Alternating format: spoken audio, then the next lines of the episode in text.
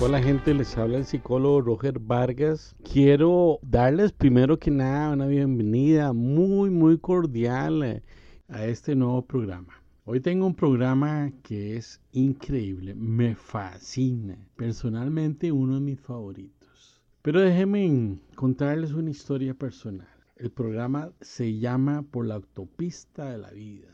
Hace muchos años, para ser exacto, 1980 yo era un joven demasiado inmaduro, lleno de pasiones juveniles, este, todo lo propio de la, de la edad. Quizás en este momento tenía 18 o 19 años máximo. Imagínense, adolescente todavía. Y pasó lo siguiente.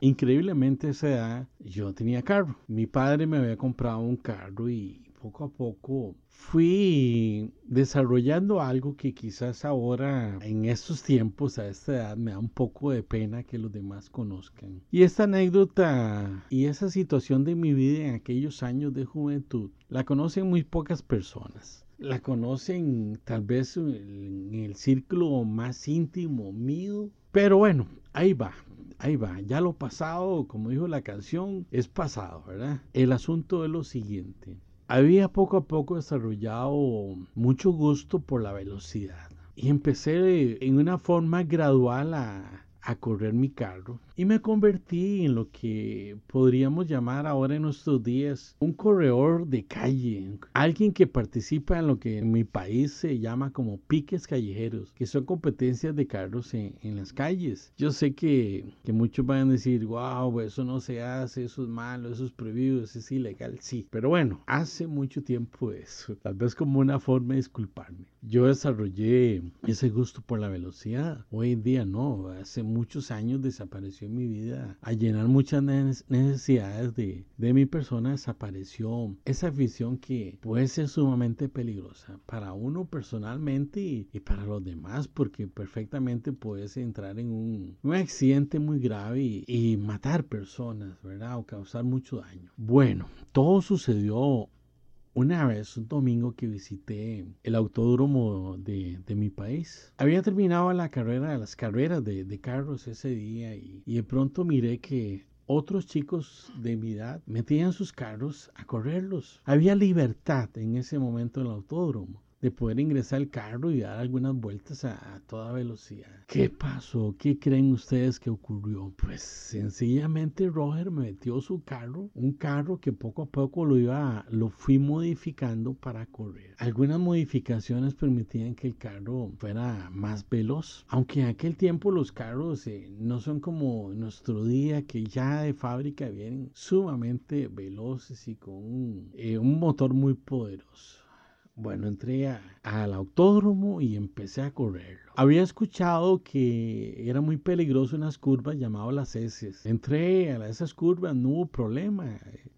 No, no sé por qué la gente le tenía con miedo a, a esa parte del autódromo. Pero luego entré a una curva que se le conoce en español como la prensa de pelo entré con mucha seguridad, muy confiado en que le iba a librar bien esa, esa curva. Cabe destacar algo. En ese momento el carro lo había comprado mi carro, eh, mi, mi padre lo había comprado para mí. Yo era el que lo usaba, pero él era el responsable del carro en el sentido económico. Yo apenas estaba entrando a la universidad y todavía no laboraba, entonces mi papá era el que se encargaba de todo lo económico del carro. Bueno, Vuelvo a la escena, voy entrando a esa curva llamada prensa de pelo y a alta velocidad y de pronto sentí que era demasiada la velocidad y la curva no se terminaba. Empecé a frenar y, y en aquel tiempo los frenos de los carros no eran tan poderosos como ahora. Pasó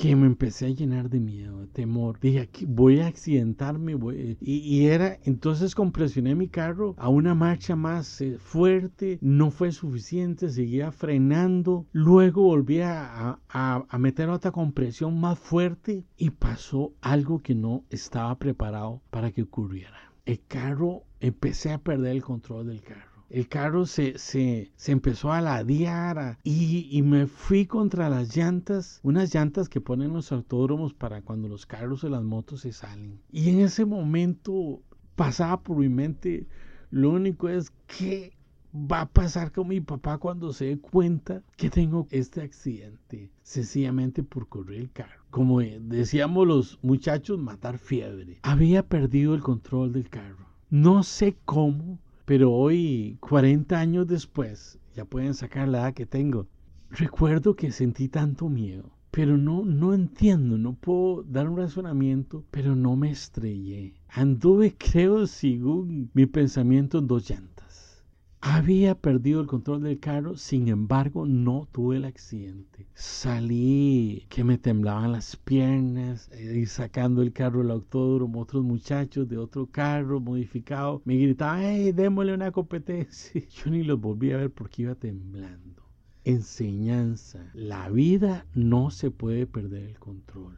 Siempre debo definir que el control es mío. El control no lo puedo perder. Defino, ¿soy el conductor de mi carro, de mi vida o soy simplemente un pasajero? Ese es el tema. Por la autopista de la vida yo debo definir si soy aquel que va guiando mi vida o sencillamente alguien que acompaña, alguien que no tiene poder. Vuelvo a lanzar la pregunta la pregunta generadora de este tema para entrar en algunos principios importantes. ¿Soy el conductor del auto en mi vida o soy el pasajero? Si soy el conductor, tomo control, me esfuerzo y me preparo adecuadamente para saber cómo conducir. Fue obvio que yo no estaba preparado para enfrentar esa, ese momento de alta velocidad. Había corrido en la calle contra otros carros, pero no en un autódromo ni en una curva tan peligrosa como esa. Si soy el conductor de mi vida, debo tener control y tengo que prepararme para correr la, válgase la redundancia, la carrera de la vida. Debo proponerme a disfrutar la vida, a dar mi mejor esfuerzo, a vivir apasionadamente cada instante, cada actividad que yo viva y poner mi mejor esfuerzo.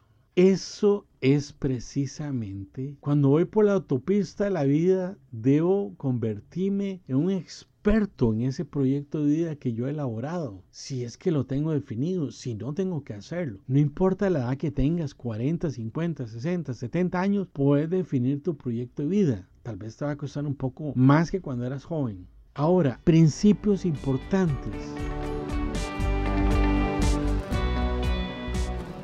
Gracias por acompañarnos en el programa de hoy. Para continuar escuchando la siguiente parte de este programa, acompáñenos mañana por aquí mismo. Se despide el psicólogo Roger Vargas, psicólogo y consejero. Y recuerde que me puede contactar directamente al correo psicologiaroger.gmail.com. Dios me les bendiga y chao.